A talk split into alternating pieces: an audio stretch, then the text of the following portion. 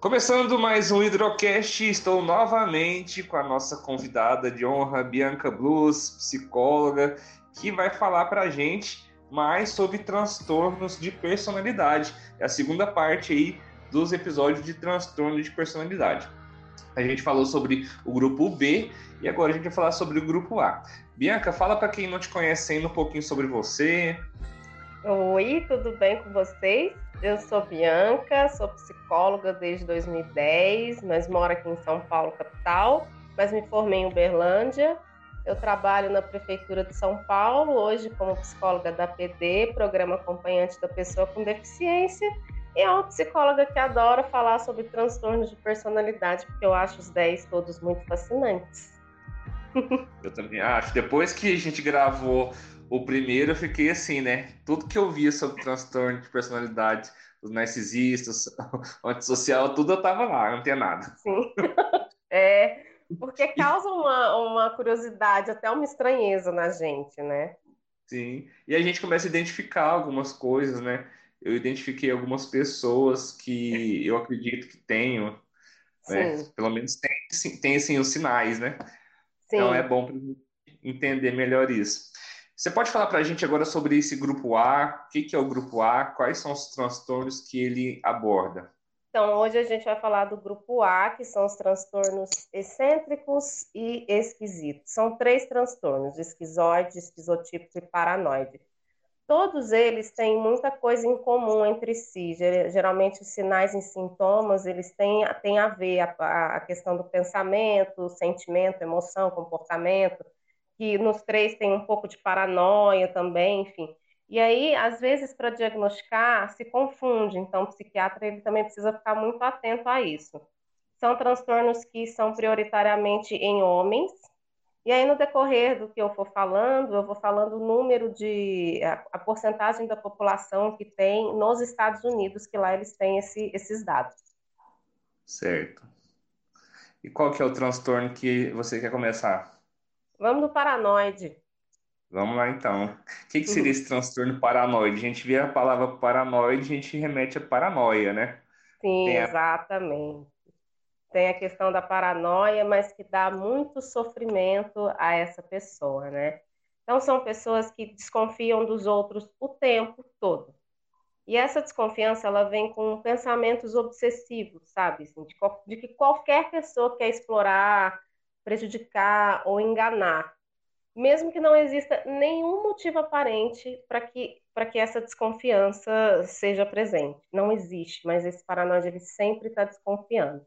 Então, eles sempre ficam atentos a possíveis ofensas, insultos, ameaça, deslealdade.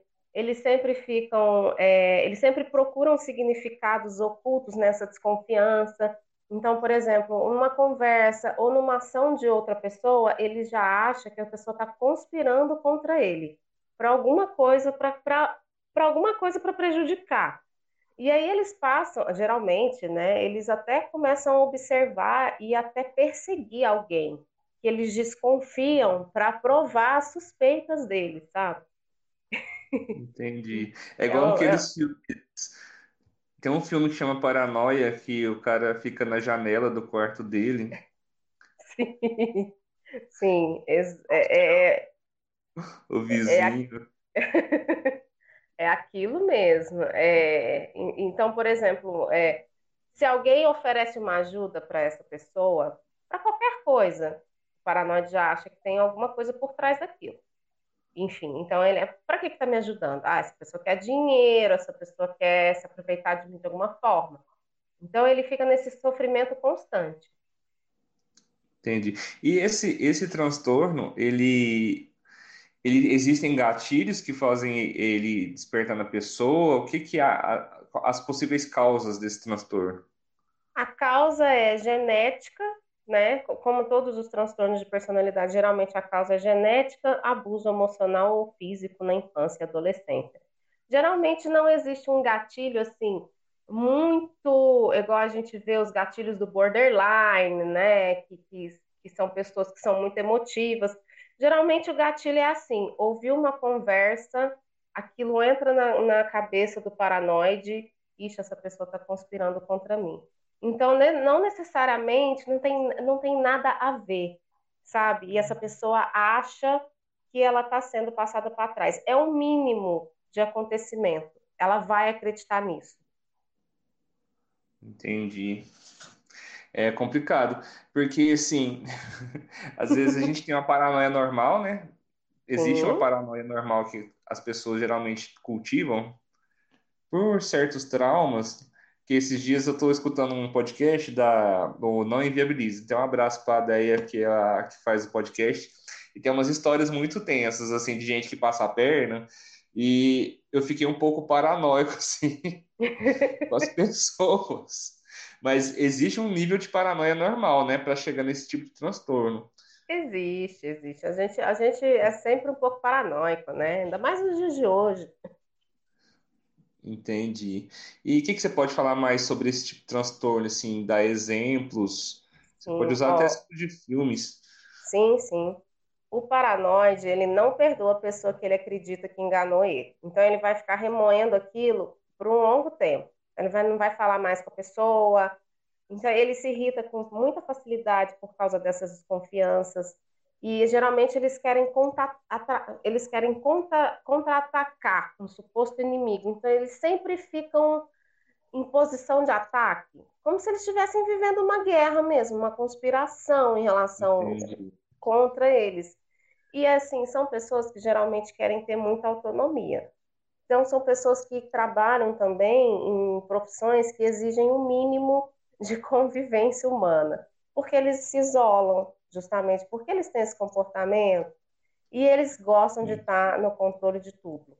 Sempre tem que controlar tudo, que eles veem ao redor deles, conversas, comportamentos de outras pessoas, sabe? E aí, nesse caso, ele tem uma dificuldade muito grande de manter relações, né, relações íntimas, porque eles sempre acham que a parceira, o parceiro, enfim, está sendo infiel. Então é muito complicado ele se ele se relacionar até com amigos, familiares, porque eles sempre eles duvidam da lealdade dessas pessoas. E as suspeitas são sempre injustificadas, sempre. Não existe um ponto ali que fala não, é realmente essa pessoa tem razão. Não. São sempre Entendi. Nossa, deve ser muito triste, né? Assim, a pessoa em si, ela não enxerga é, ela enxerga isso como uma normalidade, mas para ela deve ser muito complicado viver dessa forma. Muito, porque traz uma depressão, eu acredito, traz uma angústia, obviamente, porque não, não é fácil você viver achando que tem alguma uma conspiração acontecendo com você, de pessoas próximas, né, que você convive. Nossa, é muito complicado. E existe algum tipo de tratamento eficiente para esse tipo de caso?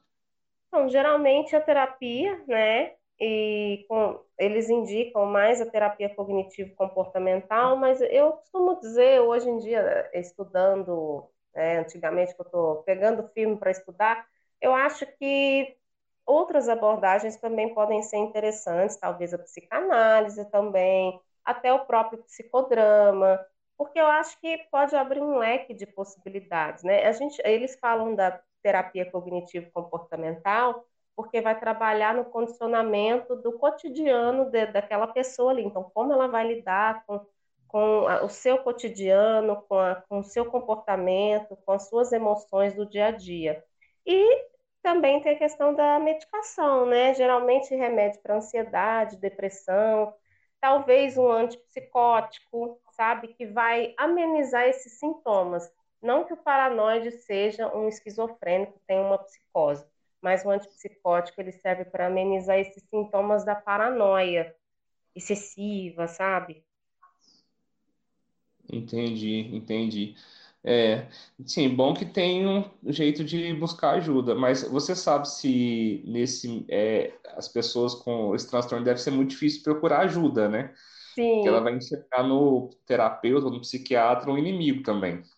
Ela vai, ele vai enxergar exatamente no terapeuta um inimigo, uma pessoa, mas por que eu vou falar alguma coisa para essa pessoa? E para tomar remédio, então?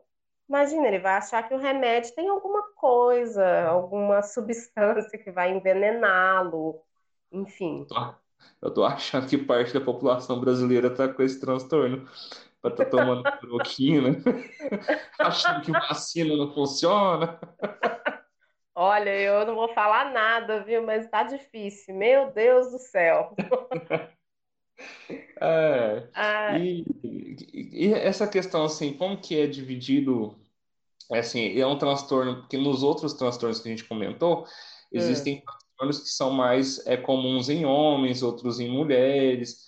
Como é que é feito é, essa abordagem nesse transtorno, nesse transtorno específico? Em que sentido você fala, só para eu entender? É, é mais comum em homem, mais comum em mulher? Ah, é mais comum em homem, né? Os dados dos Estados Unidos afirmam que os homens são os mais afetados, e, e lá são a, a população né, toda, contando com homem e mulher, é de 2 a 3% a 4, é, 4,4% da população estadunidense. Então, se eu for pensar, é muita gente. Quatro, é, até 4,4% da população dos Estados Unidos, que a gente sabe que tem muito mais habitantes do que aqui, é muita gente. Nossa, é muita gente. 4% é. de 3 milhões é muita coisa. 300 é, milhões né? É muita coisa.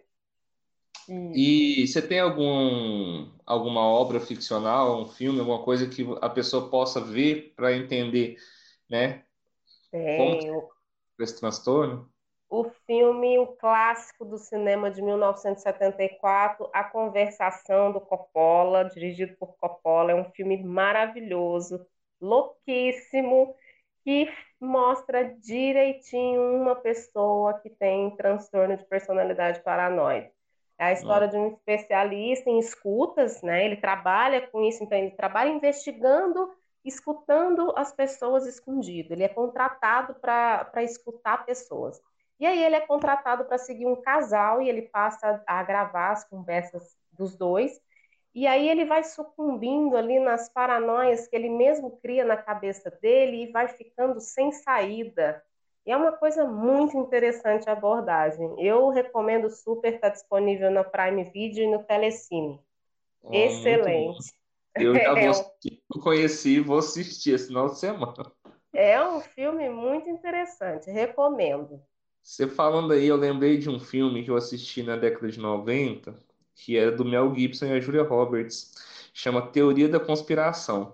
Eu tenho certeza que esse personagem do Mel Gibson, ele tem transtorno de personalidade paranoide.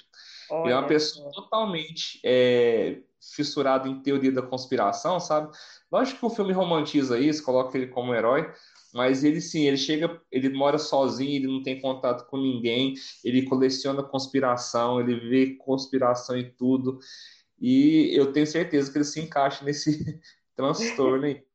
Olha, esse eu nunca vi, eu vou ver. Muito interessante. Teoria da conspiração. Eu não sei se ele está disponível em algum streaming, mas ele é bem, sim, dos anos 90. É o Mel Gibson e a Julia Roberts. Eu lembro que eu era muito fascinado com essas coisas por causa do Arquivo X, e eu lembro que eu assisti esse filme só para entender, mas o cara era muito, mas muito ultrapassado, por isso que eu acho assim que ele tem esse transtorno. É muito tem bom algum... a gente ver é, outro filme? Não. Bianca, eu não, não, não sei indicar. Um Mas não tem algum outro, alguma outra coisa que você queira falar sobre o transtorno? Não, o paranoide é, é isso mesmo, é bem, é bem sucinto. E qual que é o próximo que você quer falar? Qual que você quer estar tá abordando agora? Vamos do esquizoide? Vamos lá para o esquizoide, então, que a gente já vê pela palavra, a gente vê, remete a palavra esquisito. Vamos ver se Exatamente, tem a ver. Exatamente, é. Então você percebeu que o paranoide, ele é bem esquisito, isso é sempre, né? E o esquizoide também, assim, é, são homens também que tem, geralmente. Eu nunca ouvi falar, vou ser sincera, de uma mulher esquizoide mas eu acredito que tenha, com certeza, óbvio.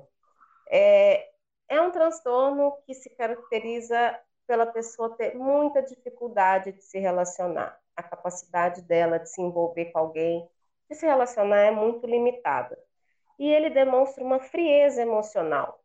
Não aquela frieza que a gente falou dos transtornos narcisista e antissocial, que é a frieza da falta de empatia. Essa frieza Sim. emocional é pela indiferença que ele sente para se relacionar com as outras pessoas. Então, para ele, tanto fez como tanto faz ele se relacionar. ele, ele, ele acredita que ele não precisa se relacionar com ninguém. Então, eles, eles podem né, não ter o desejo em manter relações íntimas. São é, esses homens raramente se casam, namoram. Eles não, eles têm a libido baixa, porque eles não se interessam por sexo. São bem apáticos em relação a isso. Não têm confidentes, não têm amigos, mas eles podem se relacionar bem com parentes de primeiro grau, pai, pai, mãe, irmão, enfim. Entendi. É um transtorno bem também que, que causa a é igual paranoide, né? Causa solidão, causa isolamento social pela essa dificuldade de se relacionar. Certo. E também ele tem é, uma origem genética também. E ele também é ligado a algum tipo de abuso? Ele tem uma origem genética, mas ele pode ser mais comum quando o pai ou a mãe é esquizofrênico ou tem um transtorno de personalidade esquizotipo, que é o terceiro que eu vou falar. E pode, por, por ter sido criado por pessoas muito insensíveis, sabe? Muito indiferentes. E neglig as negligências na infância que a gente sabe, violência, abandono, abuso físico, sexual, pode acarretar. Entendi. Nossa, é complicado, né? A gente fala desses transtornos da ideia de que a gente tem que melhorar muito nosso sistema político para a gente igualar, né? Para não, não acontecer esses problemas mais socioeconômicos que levam a isso tanto leva violência. A gente tem uma, a gente tem um, a gente tem um, um sistema de saúde voltado para a saúde mental, mas acho que ele tem que andar muito, né? Para a gente melhorar e proteger é. principalmente a criança para que elas não venham a ter esse tipo de transtorno. Sim, porque é você pensa, né? Ok, tem o fator genético, mas você pensar que dependendo da forma como uma criança ela é tratada, ela pode vir a desenvolver um transtorno de personalidade, realmente a gente tem que pensar nessas políticas mesmo, pensar Sim. nesse formato de família, acolher essas famílias que não têm essa estrutura emocional econômica, social, porque tudo isso também acarreta um sofrimento em massa. E aí a gente vê cada vez mais comum essas pessoas em, em adoecimento mental e esses transtornos sendo cada vez mais diagnosticados. Nossa, é complicado. E por mais que seja genético, a questão do problema genético ele só se manifesta de acordo com o ambiente, né, que a pessoa vive. Sim. Tem gente que às vezes tem os genes e às vezes a vida inteira não vai desenvolver. Então Exato. tem toda essa esses problemas. E o que mais você pode falar para a gente desse transtorno? Olha, são pessoas que geralmente adoram, trabalham com, com tecnologia informática, eles, eles lidam muito bem com máquinas, porque eles não querem ter uma profissão de forma alguma que tenha que se relacionar com alguém. Eles escolhem hobbies, por exemplo, pessoas que gostam de jogar muito videogame, porque não precisa interagir com, com as outras pessoas. Eles não se incomodam com o que os outros pensam dele, para eles isso é indiferente. Às vezes eles não conseguem reagir com um sorriso ou um choro em determinadas situações. Ah, fulano morreu, ele não vai, não vai chorar. É, e eles não demonstram sentimentos, ele tem aquele embotamento afetivo, né? Que uma das características é essa dificuldade de, se, de sentir, expressar as emoções. Então, o esquizoide, ele, ele às vezes, ele sempre vai apresentar essa apatia na expressão facial, porque ele tem essa dificuldade de expressar o que ele está sentindo. E ele tem muita dificuldade em expressar raiva, mesmo quando eles são provocados. E são pessoas muito passivas também a acontecimentos e mudanças. Ah, ele se formou na faculdade, ele não vai comemorar igual a gente, né, que fica super feliz, orgulhoso, vai fazer festa eles não. Para eles, isso é só mais uma coisa que aconteceu. É engraçado você falar essa questão da, deles não conseguir manifestar raiva, mas eles podem ser violentos ou não? Eu acredito que sim. Eu acredito que pode ter atitude de impulso, assim como todo transtorno, né? Tem a característica do impulso também. Eu acredito que sim. Porque eu não sei se você lembra de um caso que aconteceu no cinema, de um cara que tinha essas características, mas eu não sei qual foi o diagnóstico, não cheguei. Mas é, pelo que na época eu falava do caso, ele tinha todas essas características, e na época ele entrou com a arma atirando no pessoal no cinema. Não sei se você lembra. Nossa, lembro. Então, acho assim, então eles têm dificuldade de mostrar raiva, mas eles conseguem ser, ter alguma coisa violenta, né? Alguma atitude Sim, violenta. Exatamente. Eu acredito que sejam. Inclusive, eu já vi alguns vídeos, né? Que eu, eu sigo alguns canais de, de, Gente, eu sou viciada em casos criminais, tá? As pessoas. Eu, eu sigo. eu sigo dois canais, um da Jaqueline Guerreiro e outro que é da, da Freak TV. E aí Adoro tem. eu amo Freak TV, eu vejo toda semana. O, o até o, o Wonka, né? Que ele, ele se disfarça do Wonka lá. Uhum. e, o milho, né? E aí tinha um caso de um psicopata famoso, acho que nos Estados Unidos, e ele foi diagnosticado com transtorno de personalidade psicopatia, de psicopatia e transtorno de personalidade esquizoide. Ele matava um monte de gente, ele era um serial killer, enfim. Então, eu acredito sim que seja possível a violência como forma até de extravasar, porque essa pessoa ela é tão apática a vida toda, ela é tão inibida em relação a isso, talvez chegue um momento que ela vai é, expressar isso de alguma maneira de tudo que ficou guardado durante muito tempo e ela acaba, enfim, expressando isso da pior maneira possível, né? Sim, é, eu fico observando essas coisas assim, é, e o tanto que essas pessoas parece que é um momento que elas extravasam mesmo, né? É, eu acho que tudo. É, eu conheci uma pessoa que um, uma, um homem com esse transtorno, não foi na minha vida profissional, mas foi na vida pessoal. E, e ele, tem, ele, tem, ele tem, tinha todas essas características, né? E assim, às vezes eles se abrem para alguém. E quando eles se abrem, é muito raro isso acontecer, mas eles falam do sofrimento que eles sentem em relação a isso, de não conseguir se socializar, né? E eu lembro desse rapaz me falando ele tinha acho que 30 e poucos anos, ele nunca tinha conseguido trabalhar na vida, ele ainda era sustentado pelos pais, nunca tinha conseguido namorar, porque para ele era um sofrimento muito grande. Ele sempre comprava coisas pela internet, porque para ele numa loja falar com o vendedor era uma coisa assim absurda, ele não conseguia, para ele era, era, era, muito sofrido. E aí ele falou que tomava remédio controlado, para depressão e ansiedade, porque ele não conseguia se relacionar e isso causa uma frustração muito grande. Então, Sim. eu achei muito interessante. Ele falou todas as características. Falei, nossa. E é você falando pessoa... que parece que a pessoa está presa né, num, num corpo, num, numa reação fisiológica que ela não consegue chegar. É, e ele tinha uma aparência excêntrica. Você via que ele era, né, ele era um cara assim diferente ele era um cara um pouco, eu acho que desajustado. Essa é a palavra correta, assim, que esses transtornos, esses três, eles, as, essas pessoas são muito desajustadas, tanto na maneira de se vestir, às vezes, acho que principalmente o esquizotípico, que é, que é o terceiro que eu vou falar, mas eles têm essa característica, sabe, desse desajuste social, digamos assim. É, foi interessante bater um papo com esse cara. É, bastante interessante mesmo a pessoa se abrir assim para você. É, e essas pessoas, por conta desse, desse, desse, de algumas características, elas não são confundidas não por profissionais, mas pelas pessoas por ter algum tipo de autismo? Pode acontecer, eu acho que sim, né? Aí você tem que pensar, o autismo é o, o, o espectro autista, então tem algumas diferenças, os maneirismos, né, de ficar é, movendo o corpo com movimentos repetitivos. É, por, por, exemplo, eles gostam muito de coisa que roda, autista, eles têm umas certas manias, eles têm uma dificuldade, é, certa percepção sensorial, por exemplo, tem muito autista que não, não suporta tocar em algumas coisas, porque para ele tem uma agonia muito grande.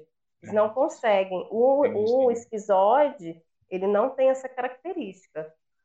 Ele é uma pessoa muito mais. É, as pessoas se informarem, né? Mais.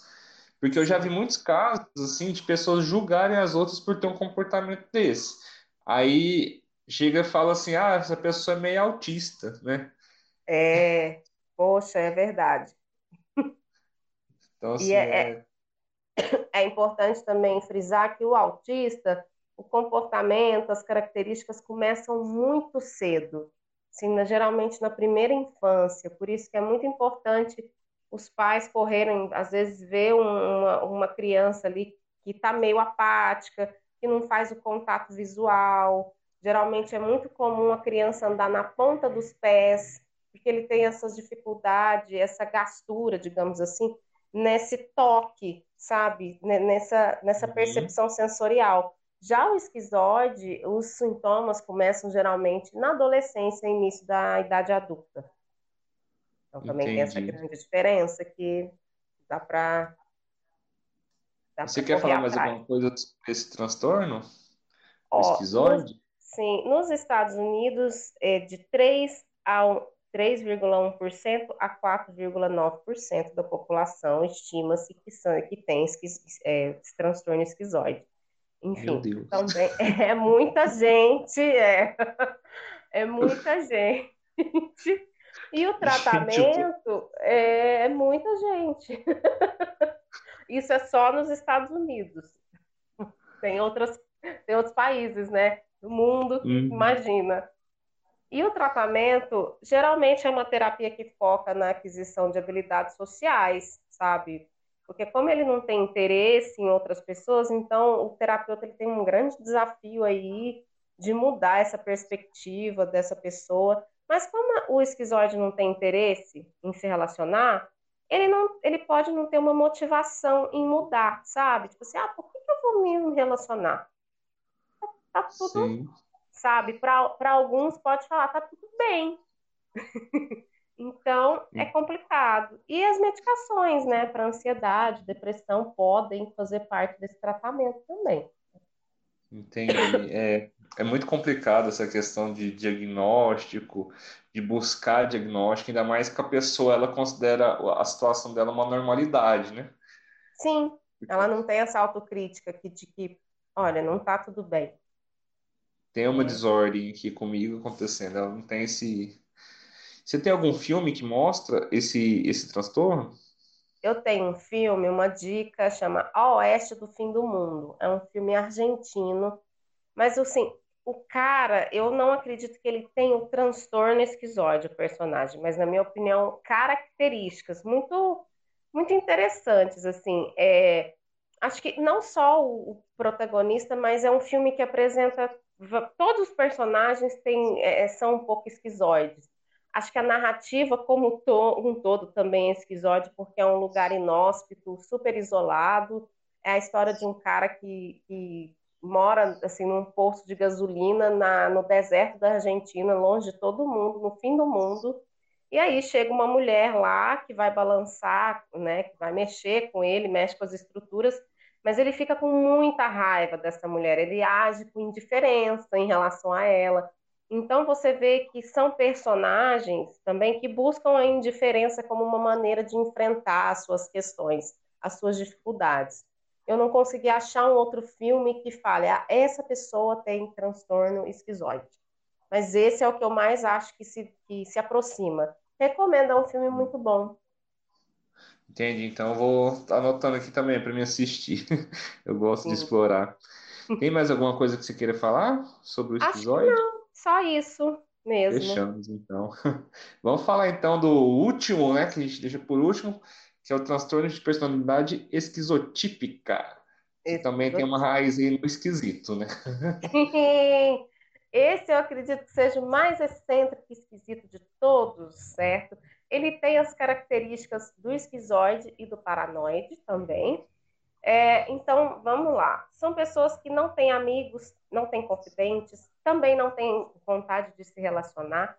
Só que eles, diferente dos esquizoides, eles não interagem porque eles acreditam que eles são diferentes ou porque eles não são bem quistos. Então, eles têm, às vezes, um sentimento de inferioridade, o que o esquizoide tem um sentimento de indiferença. Essa é a grande é, diferença no sentido de se relacionar. Mas o esquizotípico, ele também ele, são pessoas muito ansiosas, em situações desconhecidas, que eles não estão preparados, eles, enfim, têm muita essa dificuldade de enfrentar certas situações.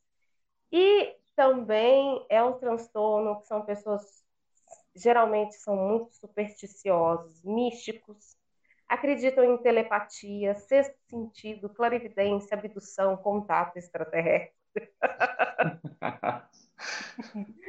Eu conheço algumas pessoas. Pois é, eu, eu, eu também conheço uma pessoa que tem uma hipótese diagnóstica desse transtorno, ainda não foi fechado, mas uhum. conheço. Ele é bem assim. E, e aí.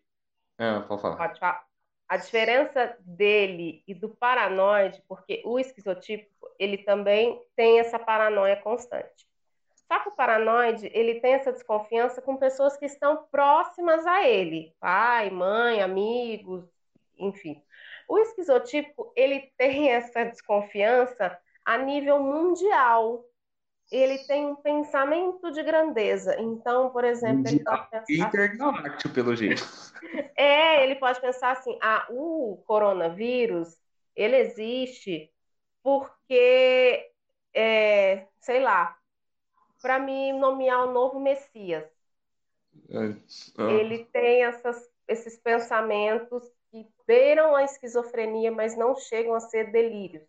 São pensamentos, entendeu? Que, que, que geram ali, que, que, que contornam a rotina daquela pessoa. Meu Deus. O Henrique Cristo deve ser, né? É, é mesmo, ele tem essa esquisitice. Né? Ele é excêntrico, ele tem toda essa questão de, de achar que ele é o Messias, que ele vai ter oportunidade. Sim, é, nossa, você falou, eu lembro, nossa, foi péssimo agora, lembrei de uma comunidade que chamava Eu, eu Acredito no Henrique Cristo. Nossa, tem tempo, hein, Marcos? Meu Deus do céu. É. Ai, meu Deus. Eu, é porque, assim, ele tem esse, esse distanciamento afetivo, tem. mas, por exemplo, vou dar um exemplo, assim, esse, o que você descreveu mostra muito alguns líderes dessas seitas, né? Uhum. Que eles têm capacidade, eles têm capacidade total de liderar, então, assim, eles podem liderar, só não tem a questão do afeto mesmo. Olha, eu acredito que não, porque são pessoas muito desajustadas é, emocionalmente e, e, socialmente falando, tá? Porque uhum. eu acho que os líderes de seita estão mais para o antissocial, psicopata, estão mais para o narcisista do que para o esquizotípico. Entendi. Porque o esquizotípico, ele tem uma ansiedade social tão gigantesca, no sentido de que também, por eles terem esse sentimento de inferioridade para se relacionar com outras pessoas, e geralmente, óbvio, a vida vai, vai fazer com que eles se relacionem, então eles sentem uma ansiedade social muito grande. Eu conheço uma pessoa, igual eu falei, ele não tem diagnóstico fechado, mas tem uma hipótese, e essa pessoa, ela só dela sair de casa, ela já começa a, a defecar na, na, na roupa ou fazer xixi. Porque para ele, a hipótese de se relacionar é tão assim absurda, traz uma ansiedade tão grande para ele, que ele, ele não, não aguenta, ele tem que voltar para casa. E ele tem outras características também. Por exemplo, ele é uma pessoa extremamente religiosa. Ele é uma pessoa evangélica, o que caracteriza a misticidade, enfim. E ele sempre faz jejum, ele faz, acho que, o jejum dos 40 dias, eu não, eu não entendo muito essa coisa de, do, do da, do, da trajetória de Jesus Cristo, mas acho que aos 40 dias ele faz esse jejum porque ele quer alcançar a graça de Jesus Cristo. Então ele fica sem comer, ele come forçado, ele de madrugada, ele sai no sereno, no, no quintal, assim, e deita sem camisa, no chão frio, porque ele acredita que ele está fazendo um, um sacrifício de Deus, entendeu? Perante a Deus, ele acredita que ele vai ser iluminado por Jesus Cristo. Então, tem uma questão que é, eles acreditam que eles têm um significado especial, sabe? Eles uhum. acham que eles têm é uma explicação a existência deles, é uma coisa especial. Eles acham que eles podem prever o futuro. eles acham que eles têm poderes sobrenaturais e paranormais, eles acham que podem ler as, a mente das pessoas, por exemplo. Então, é o transtorno mais excêntrico de todos os três é o esquizotipo. Nossa, interessante você falar isso. Nossa, é, é, a pessoa deve viver numa, numa, numa realidade paralela, né? Sim, essa pessoa que eu, eu mencionei, ele vive numa realidade totalmente paralela. E assim, que ninguém próximo a ele, nem os familiares que também são evangélicos, é, eles, não, eles não suportam né, conviver, porque é muito complicado. Eles falam, mas não é assim que funciona a nossa religião, né? Tem até um certo ponto. Você não vai chegar na graça de Jesus Cristo, porque você está fazendo um jejum de mais de um mês. E para fazer ele comer é um sacrifício muito grande, porque a pessoa tem na cabeça que ele está sendo, ele está alcançando a graça de Jesus Cristo. Quem vai tirar isso da cabeça dele? Por isso que o tratamento é muito difícil. Muito difícil. Nossa, é muito complicado. E buscar ajuda pior ainda, né? Sim. Pessoa de buscar ajuda. Eu acho que de todos os transtornos, o mais tranquilo de buscar ajuda seria o paranoide e o esquizoide, eu acho. É, acho que o esquizoide. O esquizoide porque mais, o né? É, porque o paranoide ele vai ter aquela desconfiança. E o esquizotípico também tem essa desconfiança. No caso dessa pessoa, ele não adere à medicação de forma alguma. Porque ele, ele fala assim, ah, faz mal para o meu estômago. Mas não faz, você tá entendendo? É porque ele, ele acha que tem uma conspiração ali, alguma coisa em relação a ele que tá para prejudicá-lo. Entendi. E as causas também são genéticas. São genéticas, a mesma coisa. Mas eu acho que no, no esquizotípico é, é mais comum em parente de primeiro grau que tem esquizofrenia. Então, se tem um pai ou uma mãe com esquizofrenia, é mais comum que essa criança venha desenvolver a, o esquizotípico lá mais tarde ao longo da vida. Gente, e ela pode desenvolver ou esse transtorno ou a esquizofrenia por si, né? Sim, sim, é. E aí, no então, caso. Ah. Pode falar. Pode falar. Pode falar. É porque, assim, é, esquizofrenia e o transtorno, eles têm algumas semelhanças, né? Tem, bastante semelhança, é. Mas no caso, a esquizofrenia, qual que é a diferença, né? O, acho que o grande desafio de diagnóstico é, dif é diferenciar de esquizofrenia. A esquizofrenia ela é acompanhada por um comportamento que é muito mais grave, que traz muito mais prejuízo e que tem delírio e alucinação. O esquizotípico ele não tem esse delírio, são só pensamentos, entendeu? Mas que não fazem ele acreditar mesmo como o, o esquizofrênico. O, o esquizofrênico ele também tem prejuízos no autocuidado, é aquela pessoa que, por exemplo, não vai conseguir escovar um dente, pentear um cabelo, entendeu? Passar uma roupa, porque para ela ela tá tão desorganizada que para ela assim não faz também nenhum, é, ela tá desorganizada, então para ela não faz diferença aquilo. O esquizotípico, eu acredito que ele já não tenha tanto prejuízo em relação a isso. E o paranoide e o esquizoide, eles não têm esse comportamento bizarro, totalmente eles não têm esse comportamento e esse pensamento também muito totalmente bizarro e estranho como o esquizotípico.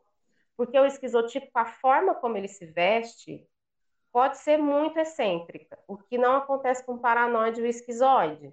Então, são pessoas que podem vestir roupas uma por cima da outra, que tá calor e veste um casaco de frio, sabe? são pessoas que chegam, por exemplo, ah, churrascão, dia de domingo, 38 graus, churrascão da família, sabe? E chega o camarada lá de terno, gravata, camisa social, gel no cabelo e sapato. Entendeu? Pessoa Nossa, totalmente desorganizada, desajustada. Então, são pessoas que também têm esse, esse exterior, né, na forma de se expressar, muito excêntrica. E, e eles acreditam que tem um poder mágico, eles acham que, por exemplo, eles acham que tem um poder mágico sobre os outros. Então eles acreditam assim que eles podem levar alguém a fazer algo comum, sabe? Por exemplo, fazer essa pessoa dar comida para o cachorro. Eles acham, eles podem acreditar que eles que conseguiram, eles que fizeram isso.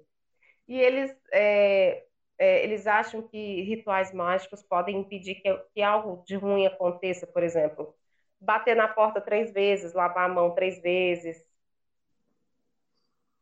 Entendi. É complicado. É. é complicado mesmo. E você tem é, a causa mesmo é genética, mas tem alguma coisa que pode ser um gatilho para isso, como as outras, assim? Olha, no caso desse, dessa pessoa em específica, os primeiros sintomas surgiram no início da idade adulta, que foi quando ele conseguiu um trabalho. Quando ele conseguiu esse trabalho, era um trabalho muito legal, ele estava indo até muito bem, mas ele simplesmente ele teve uma desorganização psiquiátrica tão acentuada que a gente falou: meu Deus, o que está acontecendo? E ele foi, ele pediu demissão do trabalho, e foi muito interessante que ele teve essa autonomia de pedir demissão, então, mas aí a partir disso ele não conseguiu mais se, se organizar. Já tem uns dois anos essa situação, que ele continua na mesma, no mesmo quadro. Eu acho que também isso é importante frisar da diferença com a esquizofrenia. A esquizofrenia, geralmente, o psicótico, ele tem um quadro assim muito acentuado. Mas com a, a medicação, ele melhora, sabe?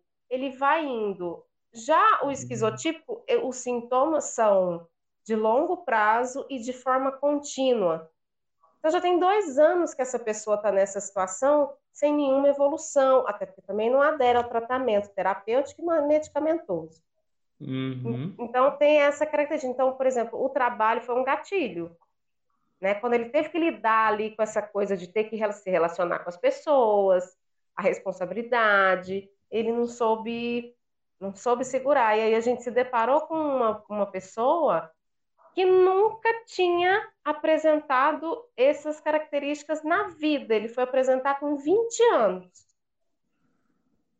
Entendi. Muito, é muito interessante, né? A gente fez assim, opa, o que está acontecendo? Aí foi toda uma trajetória e deram um reporte de diagnóstico de esquizotípico, mas não fechou ainda, porque, enfim, são é, é, então assim, então, então tem, de, tem dois anos, né, que está essa, essa, esse trabalho e esse diagnóstico ainda não foi fechado, então por isso que o psiquiatra tem que ter bastante critério em relação a isso. É, tem que, é um trabalho bem demorado, né? É, um demorado. Já, eu fico olhando assim, já é difícil da pessoa procurar ajuda Ainda tem o trabalho de diagnóstico, porque a pessoa às vezes não tem uma paciência de fazer um trabalho de acompanhamento. Não. É Nesse é caso aqui, principalmente.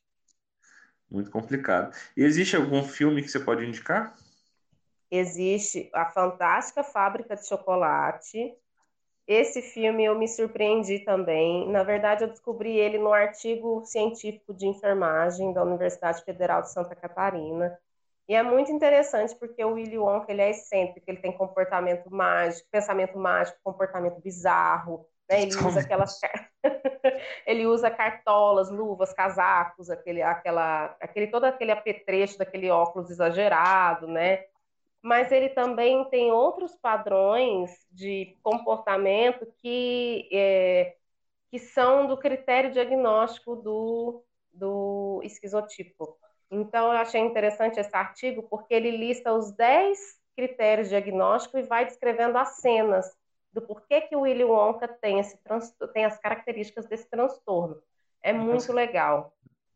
Depois, se puder, você me passa o link que eu vou deixar na descrição do programa para quem quiser tiver interesse em ler o artigo. Faço sim, faço sim. Interessante. Eu vou até é, relembrar, porque eu sempre achei ele bem excêntrico mesmo. Ele Eles, é. Aquela coisa toda. Mas tem é. o comportamento e tem essa coisa do padrão de inibição social, enfim, a característica da infância, né? A maneira como a pessoa é criada na infância, ela é que vai determinar o que, que pode desenvolver esse transtorno ou não. E aí lá no artigo fala que o pai dele, como é, parece que o pai dele era um dentista e durante o Dia das Bruxas, quando ele pegou um doce, quando ele vai pegar doce pela vizinhança, mas o pai dele não deixa ele experimentar esses doces. E ele é severamente reprimido pelo pai. Então eu lembro que o, o, o artigo ele fala sobre essa cena, do quanto foi importante para ele desenvolver esse transtorno e ele virar o que ele virou. Essa relação com o pai. Enfim. Entendi. É muito complicado é, é, é, compreender isso tudo, né? Porque é muito parecido uma coisa com a outra. É, eu tenho mais coisas para falar em relação à conversa dele. A conversa, uhum. ela pode ser estranha. Eles usam palavras desconhecidas que não existem. Situações improváveis, sabe, de acontecer. O assunto é muito bizarro, com, com um conteúdo assim que pode ser muito denso, muito metafórico, muito complexo ou muito vago. Então a gente muitas vezes a gente não consegue acompanhar a conversa desse tipo de pessoa, do esquizotipo. Porque é uma conversa tão fora da casinha, assim, uma conversa tão desorganizada, que você fala, meu Deus, o que essa pessoa está falando? Então... Ele começa a falar uma coisa, passa para outra, de repente está em outra. Isso, são conversas totalmente que não condizem com a realidade, assim, são conversas totalmente fora do contexto.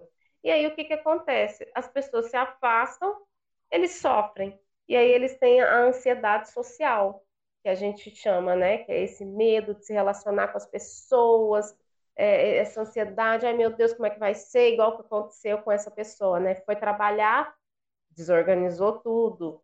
E aí que tem essa ansiedade social que tem a ver com o medo paranoico, que é esse medo paranoico que também se assemelha ao transtorno paranoide. Entendi. Então, por isso que tem um pouco a ver, sabe? Eles também têm um embotamento afetivo, essa dificuldade de, de expressar suas emoções, enfim.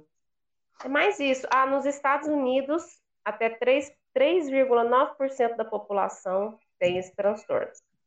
Mais comum em homens. Nossa, é... 3 a 9? Sim. 3, Só não, tá... não 3,9%. Ah, 3, 3... 3 a 9. Não, 3,9%. Misericórdia. Meu Deus, mas é, é, mas é complicado. E, e eu acredito que essa taxa possa ser maior. Eu também. E, por causa, pela questão do diagnóstico. A gente já falou que o tanto que é difícil a pessoa procurar ajuda. Agora imagina, né? É. é. se todo mundo tivesse esse diagnóstico, por exemplo, vamos supor que no futuro façam um teste genético e já identifique no nascimento. Acredito que, a, que as taxas seriam muito maiores. Com certeza. É, é, isso aí a gente precisa mapear. Eu desconheço, eu não sei se tem alguma, algum mapeamento disso no Brasil, eu acredito que tem, assim, obviamente, mas eu não consegui achar, porque eu queria muito saber as taxas, né, de, de porcentagem mesmo desses transtornos, para a gente ter uma ideia, enfim. O que eu sei é que tem um, um território aqui, né, um bairro de São Paulo, enfim, que é muito comum a transtorno de personalidade histriônico. Muito. O CAPS adulto de lá é um bairro, é um território gigantesco, né? E aí tem vários bairros, obviamente, mas é da periferia de São Paulo, na, na, na extrema zona leste. E uma pessoa que trabalha no CAPS adulto de lá falou para mim que é muito comum transtorno de personalidade histriônica como tem, como tem esse transtorno. Então, eu fico pensando, curioso, né? Você tendo um território, a, a, a predominância de, desse transtorno. É muito interessante. E é um bairro mais carente, né? Pelo que você muito, falou. Muito, muito carente. Muito carente, muito é violento. É muito engraçado você falar isso, porque o Andrew Solomon, ele é um ele é um escritor que ele escreveu o livro Demônio do Meio-Dia, que é sobre depressão. É um livro muito bom, indico para todo mundo. E ele não fala só sobre depressão, ele fala em geral sobre depressão, só que ele fez um estudo gigantesco é, sobre a questão da depressão e o, e o livro é dividido em capítulos que ele, que ele fala. Ele fala sobre populações, que são as comunidades, ele fala um capítulo só sobre a pobreza, né? Nossa. E nesse, pobreza, ele identificou que a maioria das pessoas, né, que tem em comunidades pobres, carentes, elas confundem a situação delas com a depressão. Por exemplo, elas têm claramente depressão, né? Só que elas confundem com a situação delas. Nossa. Então, assim, elas, e elas não buscam ajuda, não tem condições, o tratamento é caríssimo. A gente sabe que aqui no Brasil, mesmo tendo estratégias no SUS aí de acompanhamento de saúde mental, para uma pessoa fazer um tratamento é caríssimo. Sim. É, de depressão ou de qualquer outro tipo de transtorno. Então, assim, a gente, por isso que eu falo que você falando aí, a gente vê que essa questão social é muito enraizada com esses transtornos, né? É muito. É muito conectada, muito ligada. Uhum, exatamente. Porque quanto mais é, vulnerável a pessoa está, né, de todos os fatores social, econômico e, e afetivo, maiores as chances dela desenvolver um transtorno aí. Sim, é, é muito complexo, né?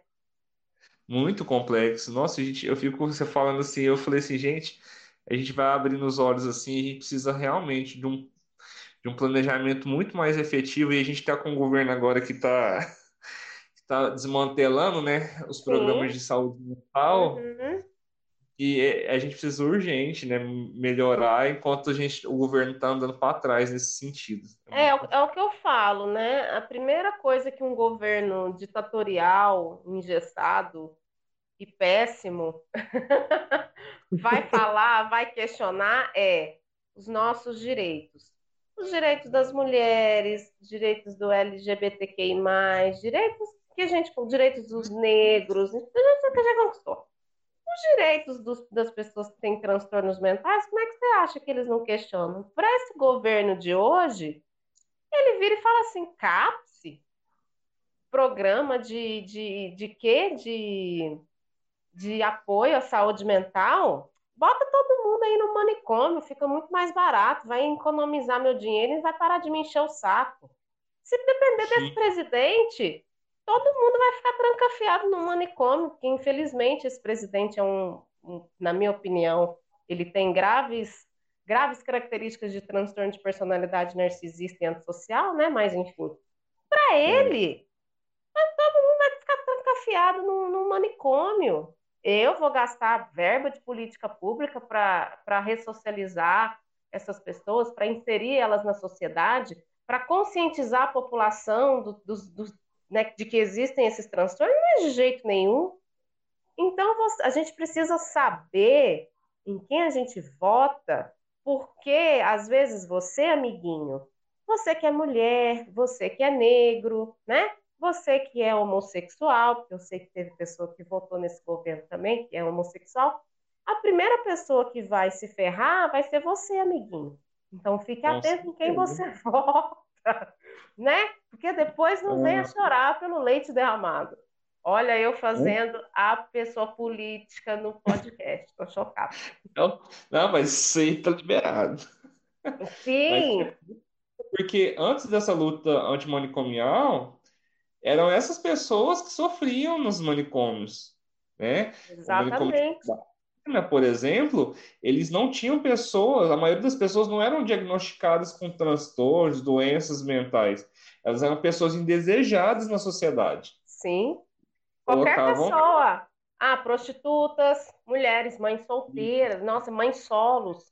Quantas mães não foram trancafiadas em, em, em manicômios, gente? O que, que, é isso?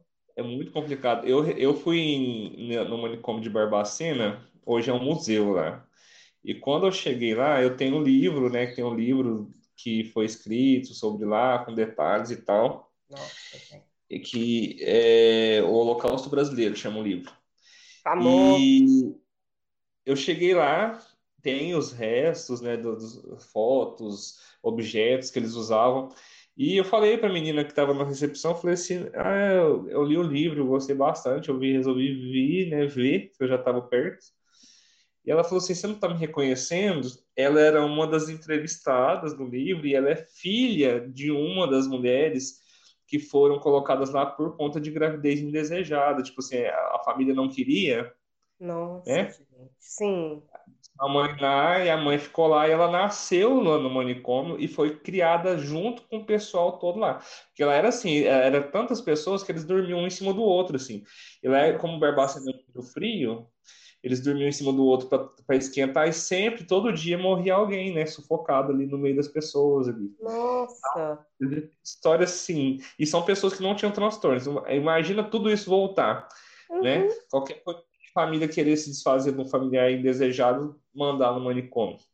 Sim. Então, é complicado.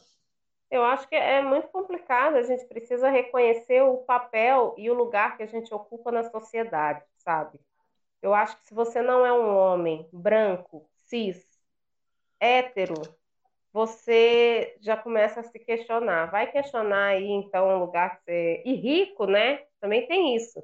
Você não é, um milionário, né? Se você precisa trabalhar para você sobreviver, você começa a se questionar aí no seu lugar que você ocupa, porque consciência de classe, consciência de quem você é, é muito importante para você pensar em quem você vai querer como governante.